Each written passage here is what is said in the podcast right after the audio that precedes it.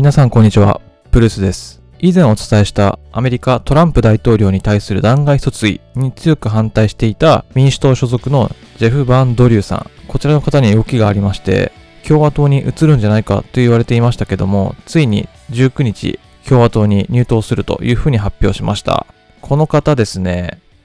弾劾訴追の決議案で、彼はですね、10月にトランプ氏への弾劾訴追に反対票を投じた2人の民主党員のうちの1人として知られておりまして、下院議会で弾劾訴追をされる見通しとなっていましたけど、ついにやはり民主党からくら替えしたという風な流れになりました。同議員の政党変更に伴い、ホワイトハウスで開かれたイベントでは、記者団に対して非常に大きな発表だ。ジェフが共和党に加わるとトランプ氏は発表しました。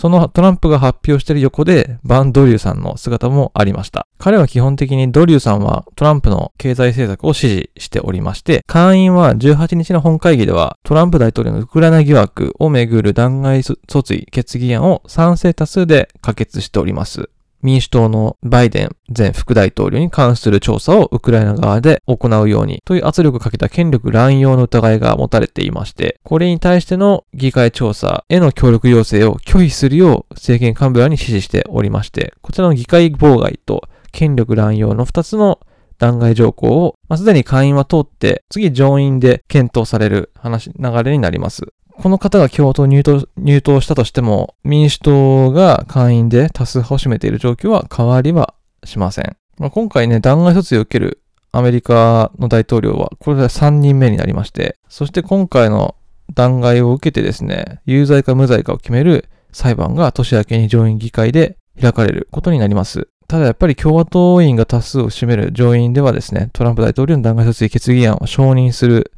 ことはまずないだろうというふうに言われておりますので、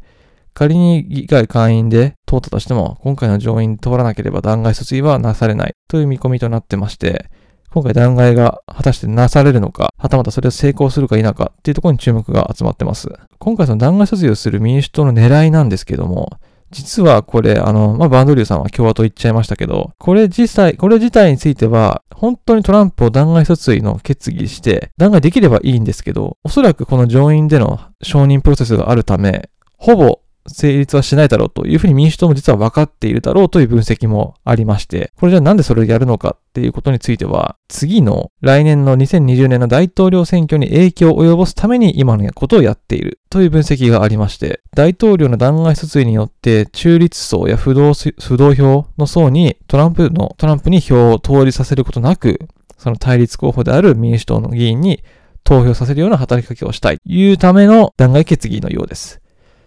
またトランプさんは前の選挙で、まあ、ヒラリー・クリントンに投票するかどうかを迷ってた多くの選挙民を取り込んで勝利をしたので、民主党はこのシナリオの蒸し返しは望んでおりません。ですので、今回弾劾弾劾裁判を行うというふうに大々的に発表したことによって、民主党は来年の大統領選挙でトランプ大統領にこういった疑惑を持たれている大統領には票を入れるなという戦略を取っているということになります。いかがでしたでしょうか？かなりアメリカは真っ二つに割れているとされるこの弾劾裁判なんですけども、まあ、トランプさんも史上初3人目ということで、よっぽどやっぱり今のアメリカがね、トランプさんに対しての根強い抵抗とか、トランプじゃ、トランプじゃちょっと厳しいんじゃないかっていう意見もかなり持たれている人も多いと思いますね。